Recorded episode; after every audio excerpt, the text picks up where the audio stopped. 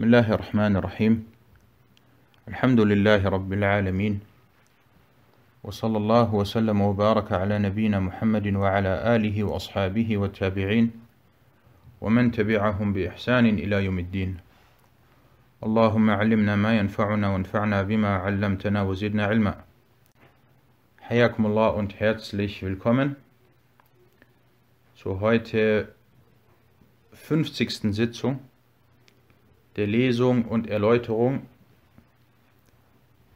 von Bulughul Maram min Adillati al-Ahkam. Und inshallah ist das heute die letzte Sitzung von Kitab al-Tahara, das Buch der Reinigung. Und wir haben damit angefangen vor ungefähr 18 Monaten oder etwas länger, knapp zwei Jahre vielleicht sogar circa 18 Monate, also eineinhalb Jahre. Und äh, wir danken Allah Ta'ala, dass er uns die Möglichkeit gegeben hat, heute inshallah dieses Buch zu beenden. Und es sind noch zwei Hadithe, die gelesen und erläutert werden. Nam Iqra. Bismillahirrahmanirrahim. Alhamdulillahi Rabbil Alamin.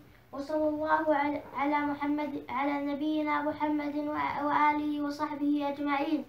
أما بعد فبأسانيدكم أحسن الله إليكم. إلى الحافظ ابن حجر رحمه الله تعالى أنه قال وعن معاذ رضي الله عنه أنه سأل النبي صلى الله عليه وسلم ما يحل للرجل من امرأته وهي حائض؟ قال ما فوق الإزار. رواه أبو داود وضعفه وعن أم سلمة رضي الله عنها قالت كانت النفساء تقعد في عهد رسول الله صلى الله عليه وسلم بعد, بعد نفاسها أربعين.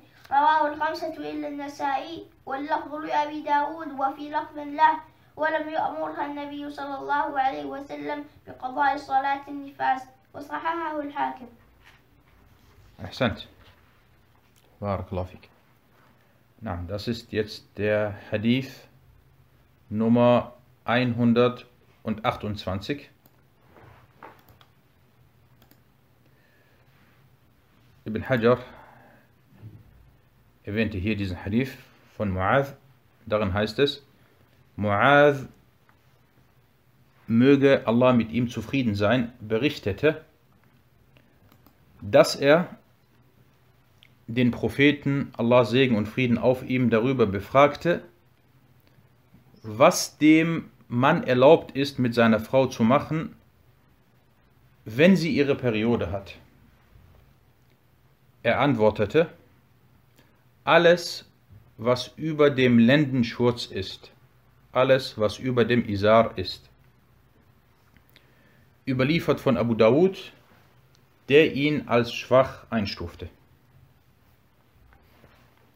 Nach diesem Hadith hat der edle Sahabi Mu'adh ibn Jabal ibn Amr al-Khazraji Abu Abdurrahman überliefert. Und dieser Mu'adh ibn Jabal, er war ein Ansari, also von den Bewohnern von Al-Medina. Und er gehörte zu den großen Gelehrten unter den Sahaba.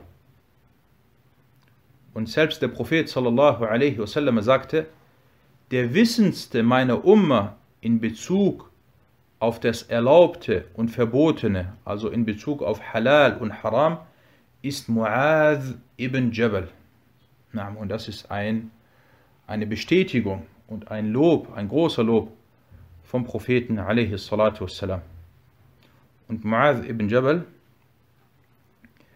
äh, verstarb im Jahr 17 oder, nachts, oder 17 oder 18 nach der Hijra im heutigen Jordanien. Und er hatte auch unter den Sahaba, unter den Prophetengefährten, hatte er eine sehr hohe Stellung. Deswegen sagte Shahr ibn Hushab, die Gefährten von Muhammad sallallahu alaihi wasallam haben, wenn sie sich unterhielten und Mu'adh unter ihnen war, aus Hochachtung zu ihm geblickt. Na, dieser Hadith wurde also von Mu'adh ibn Jabal überliefert. Die Einstufung der Authentizität des Hadith. Der Hadith beinhaltet Schwäche oder er ist schwach. Na, und er wurde von Abu Dawud überliefert und er wurde über die Überlieferungskette von Baqiyah ibn al-Walid, dieser über Sa'ad al-Aghtash, dieser über Abdurrahman ibn A'idh al-Azdi und dieser über Mu'adh ibn Jabal überliefert. Und der Hadith hat mehrere Ilal, er hat mehrere Schwächen oder Makel. Erstens, dieser Sa'ad al-Aghtash, der diesen Hadith hier überliefert hat, er ist unbekannt bzw. schwach. Nein, er ist kein bekannter Überlieferer.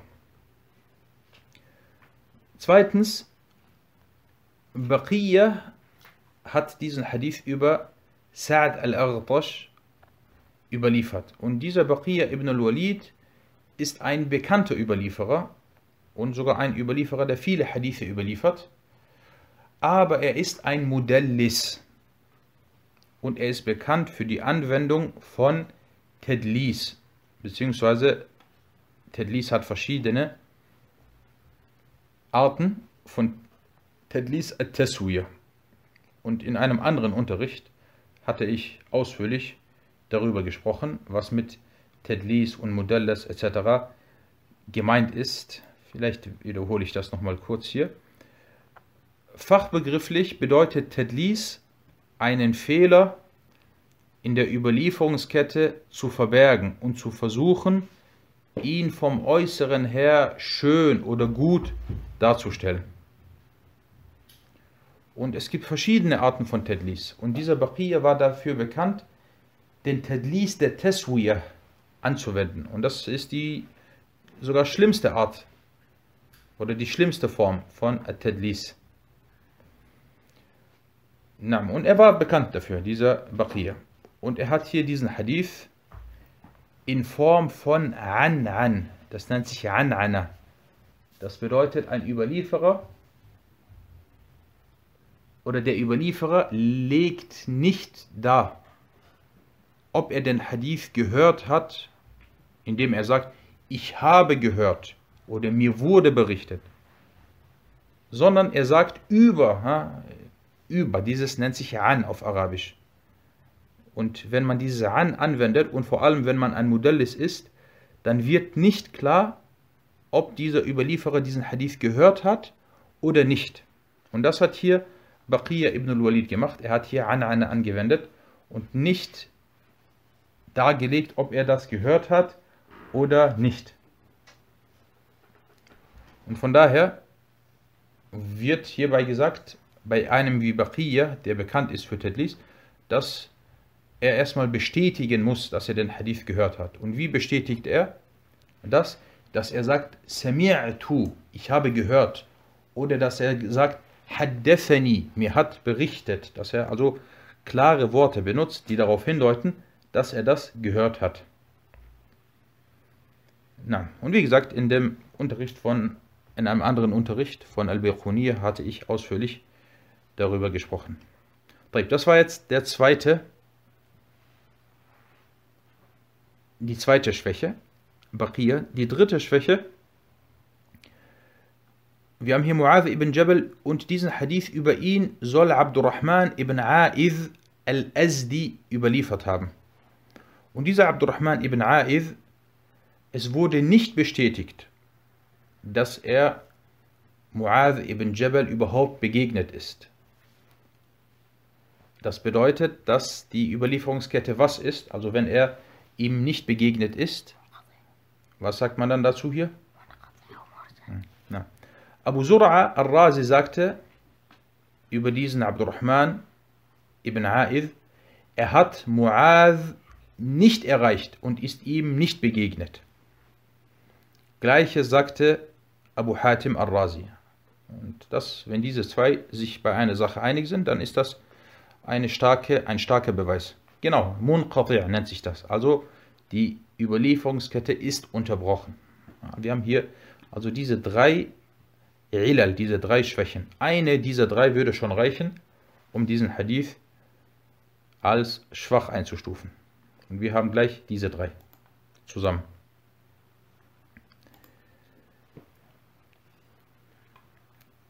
Na, Abu Dawud hat diesen Hadith überliefert und Abu Dawud, wenn er einen Hadith überliefert, entweder schweigt er über ihn und er schweigt im Normalfall, wenn der Hadith nicht sehr schwach ist oder wenn er authentisch ist, wenn er Hassan ist, wenn er annehmbar ist.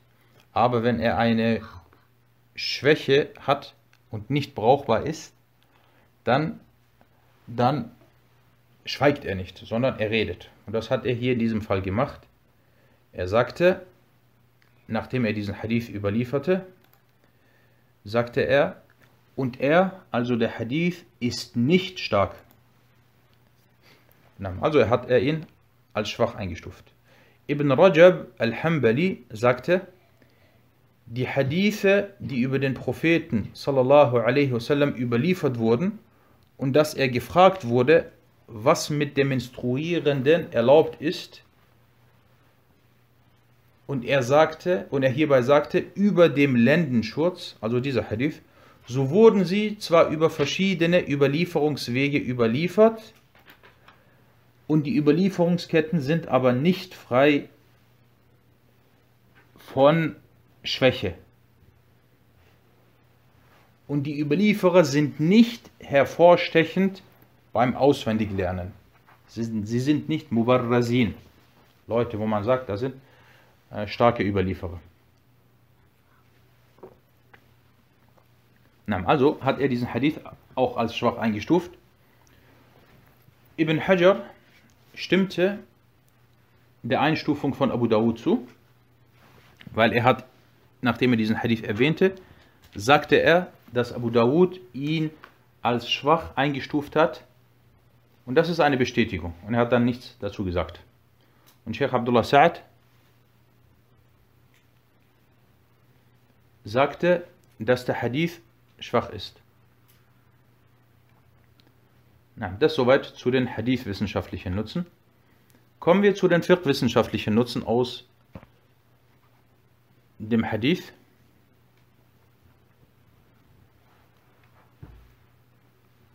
Nein.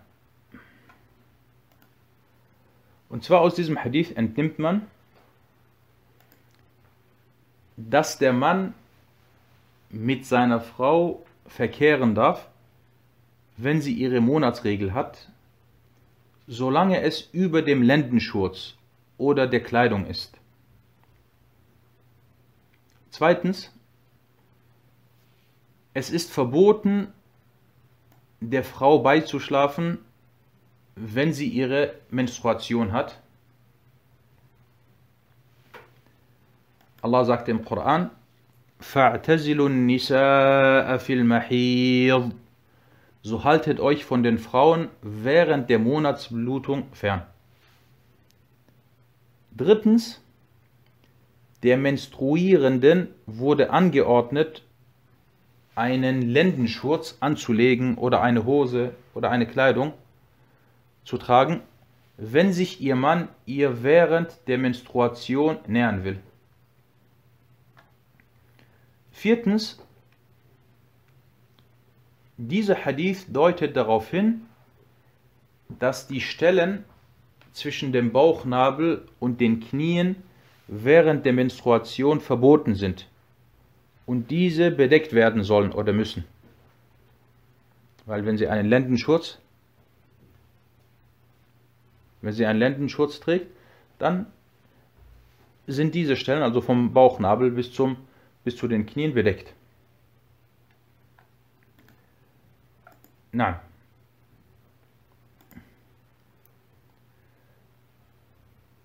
Aber, also laut diesem Hadith, aber das widerspricht dem authentischen Hadith, den wir bereits gelesen hatten vor einigen Sitzungen, Und zwar, das war der Hadith Nummer 123, in dem es heißt, Isna'u kulle shay'in illa nikah. Macht alles bis auf die Heirat. Macht alles bis auf die Heirat. Und das ist ein, ein authentischer Hadith. Er wurde von Muslim überliefert. Und von daher ist die richtige Ansicht, dass alles erlaubt ist mit der Ausnahme des Beischlafs und dem sich nähern der Geschlechtsteile.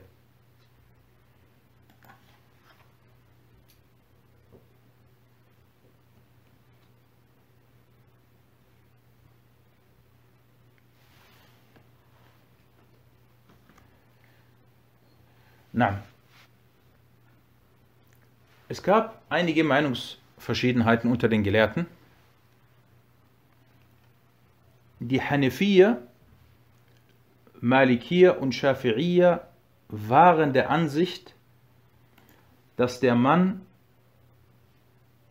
die Menstruierende nicht unterhalb des Lendenschurzes und was zwischen dem Bauchnabel und den Knien ist, berühren darf. Und als Beweis führten sie diesen Hadith hier an, den wir mit uns haben. Alles, was über dem Lendenschutz ist. Nein. Also das ist die Ansicht der Mehrheit der Gelehrten. Die Hanabila dagegen sagten, dass dem Mann nur der Geschlechtsakt verboten ist und er sie auch unter dem Lendenschurz und zwischen dem Bauchnabel und den Knien berühren darf. Und ihr Beweis ist der Hadith, Isna'u kulla shay'in illa nikah. Macht alles bis auf die Heirat oder bis auf den Beischlaf. Und diese Ansicht zählt zu den Mufradat in der Rechtsschule der Hanabila. Mufradat bedeutet eine Ansicht, die oder bei der die Hanabila alleine dastehen. Sie widersprechen hierbei den anderen.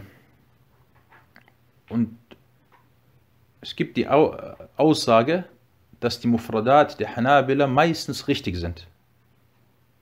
Oder zumindest sehr stark sind. Und wenn man sich das anschaut und hierbei dann auch immer sich vor Augen hält, was ihre Beweise sind, dann stellt man wirklich fest, dass die Mufradat der Hanabila sehr stark sind. Und deswegen gibt es extra Bücher, die hierbei verfasst wurden, über die Mufradat al-Hanabila und sogar äh, Manzumat, also ganze Gedichte. Und eines dieser Gedichte heißt na, Mufradat al-Madhab al-Imam Ahmed. Und das ist ein, na, na, das ist ein, ein Gedicht bestehend aus mehreren hundert Versen, wo es nur darum geht, Mufradat, der Madhab von Imam Ahmed. Und dieses Gedicht hatte ich vor einiger Zeit bei Sheikh Abdullah Tuwajri gelesen. Also, der Beweis der Hanabila ist der authentische Hadith und die anderen haben hierbei einen eher schwachen Hadith angeführt. Das soweit zu diesem Hadith. Kommen wir zum nächsten Hadith.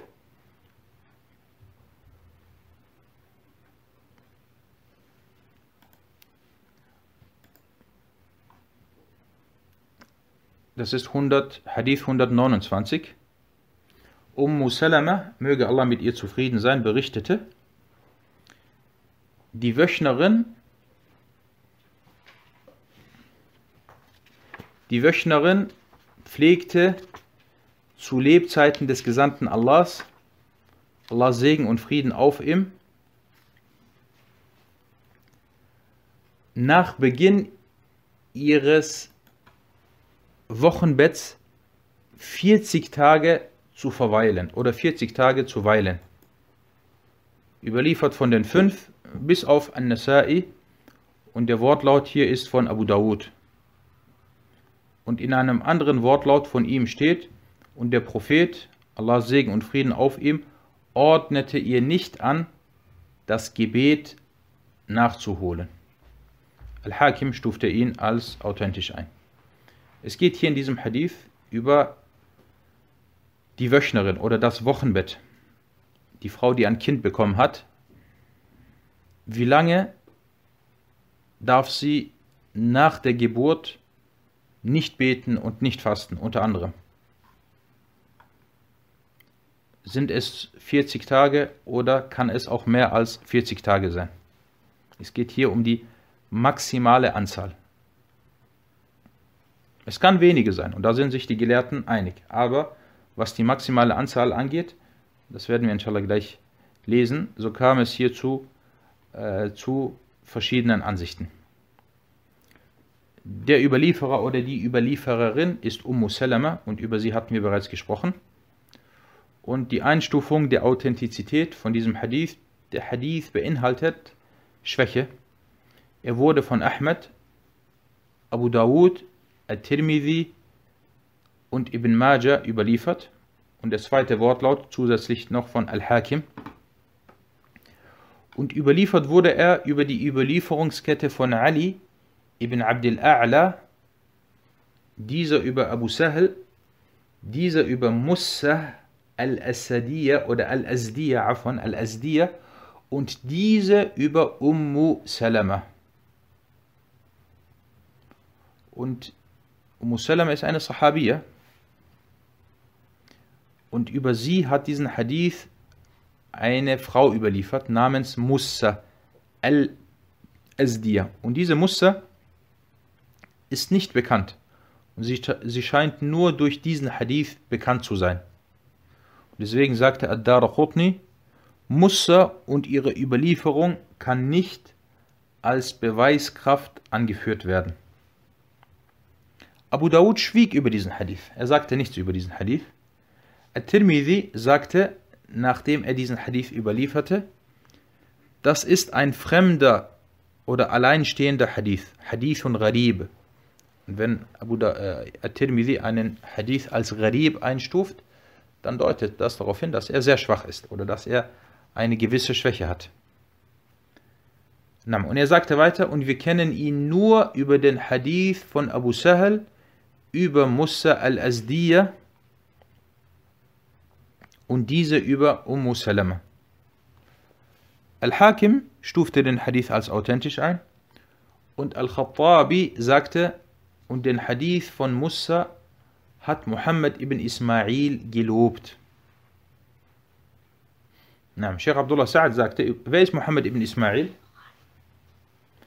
Das müssen wir wissen, wenn es heißt Muhammad ibn Ismail. Na, Sheikh Abdullah Sa'ad sagte über diesen Hadith, dass er Schwäche beinhaltet und fremd oder alleinstehend ist. Genau, Muhammad ibn Ismail ist Imam al-Bukhari. Also der Hadith beinhaltet eher Schwäche. Vor allem At-Tirmidhi hat ihn als äh, deutlich schwach eingestuft. Es geht jetzt hier um die Überlieferungskette. Aber was den Metten angeht, so werden wir gleich erfahren, dass der Metten, also der Hadith-Text, dass er bestätigt ist.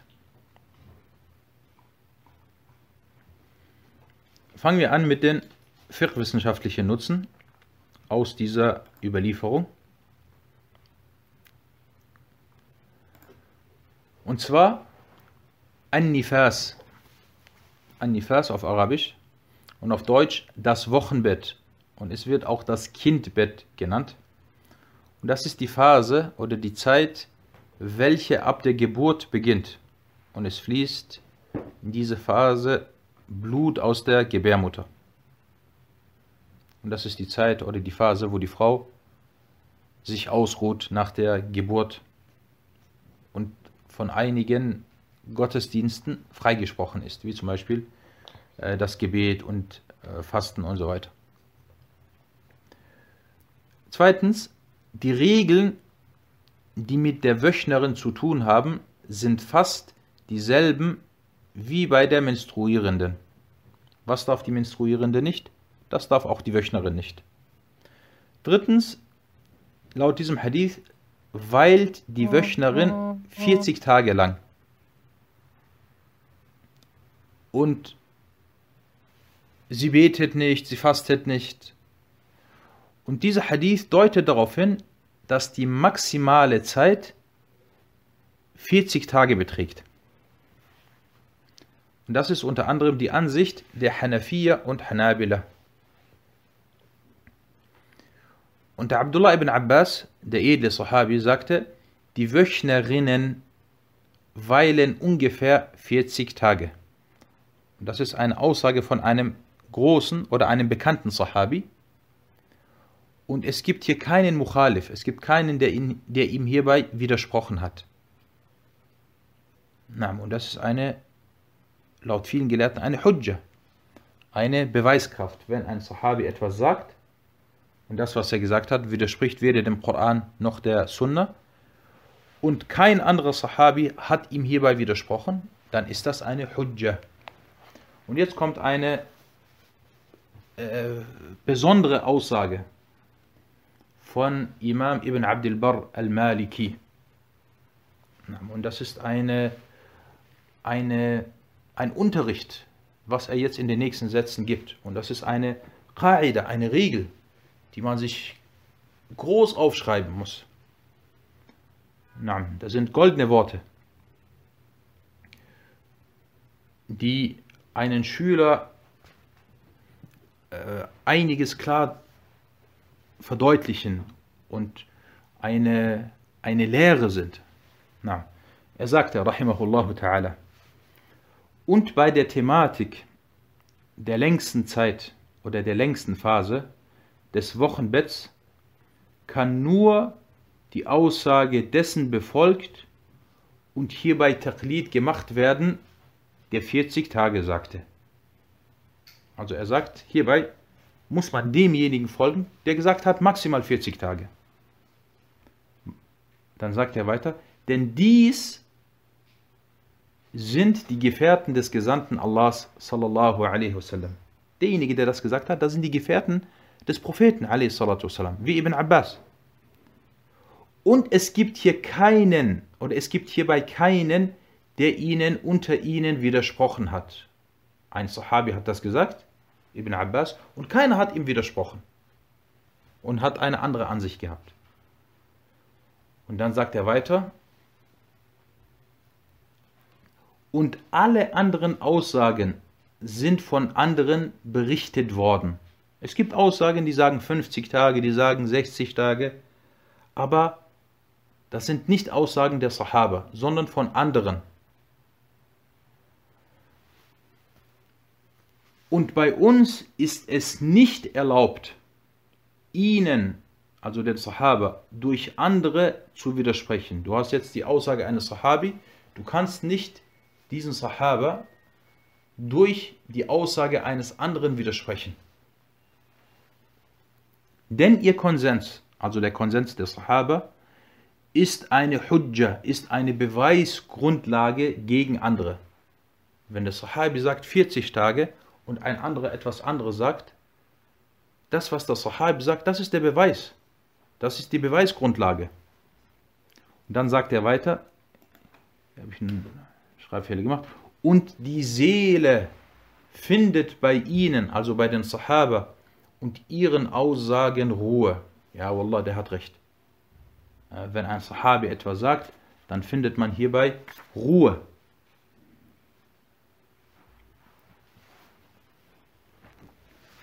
Wohin will man nun fliehen? Wohin willst du jetzt fliehen? Ohne nun eine Sunna und eine Grundlage zu haben. Du hast also keinen Beweis, womit du diesem Sahabi widersprechen kannst und du hast keine Grundlage. Wabillahi tawfiq und bei Allah liegt der Erfolg. Na, jeden dieser Sätze äh, ist ein, oder jeder einzelne von diesen Sätzen ist ist wirklich ein, ein Unterricht wert. Rahimahullah ta'ala. Deswegen, er gehörte zu den großen A'imma, dieser Ibn Abdul Barr al-Andalusi al-Maliki. Das hat er erwähnt in seinem großen, großartigen Buch Al-Istizkar. Und er hat mehrere großartige Bücher geschrieben. Und zwar Al-Tamhid und Al-Istizkar. Beides sind auf Muatta von Imam Malik aufgebaut. Na, und zum Abschluss erwähnen wir noch die Aussage von Al-Imam Al-Hafidh Abu Isa Al-Tirmidhi, denn er hat diesen Hadith überliefert, hat ihn eingestuft, hat ihn zwar als schwach eingestuft, aber dann hat er über den Fiqh von diesem Hadith gesprochen und erwähnt, ob nach diesem Hadith gehandelt wird oder nicht und was die Aussagen der Gelehrten sind. Und hierbei hat er wieder mal großartige Arbeit geleistet und das ist dann auch das Letzte, was wir jetzt heute hier erwähnen werden. Khitamuhu Misk. Tirmidhi sagte, nachdem er diesen Hadith überlieferte, und die Leute des Wissens unter den Gefährten des Propheten, den Tabi'un und denjenigen, die nach ihnen kamen, sind sich einig, dass sie, äh, dass die Wöchnerinnen 40 Tage lang das Gebet unterlassen. Er hat also hier den Ijma' eigentlich erwähnt, den Konsens unter den Sahaba und unter den Tabi'un und denjenigen, die nach ihnen kamen, dass die Wöchnerin 40 Tage lang nicht betet. Es sei denn, dass sie die Reinheit bereits davor sieht. Das ist jetzt der zweite Punkt. Wenn sie schon nach 35 Tagen zum Beispiel rein geworden ist, was macht sie dann? Tirmidhi sagte, dann in diesem Fall, wenn sie schon früher rein geworden ist, vollzieht sie die rituelle Ganzkörperwaschung und betet. Das war also jetzt zweitens. Und wenn sie nach den 40 Tagen weiterhin Blut sieht, dann sagen die meisten Leute des Wissens, sie unterlässt nicht das Gebet nach 40 Tagen. Am 41., 42. Tag und so weiter, dann betet sie. Das zählt nicht mehr als Wochenbett. Und dann sagte er weiter, und schaut, er sagte hier die meisten Leute des Wissens. Das bedeutet also, dass es hierbei etwas Unstimmigkeiten gab. Er sagte dann, das ist die Ansicht der meisten Leute des Wissens. O Tirmidhi, wen meinst du damit? Er sagte, und diese Ansicht waren Sufyan al-Thawri, Ibn al-Mubarak, al-Shafi'i, Ahmed und Ishaq.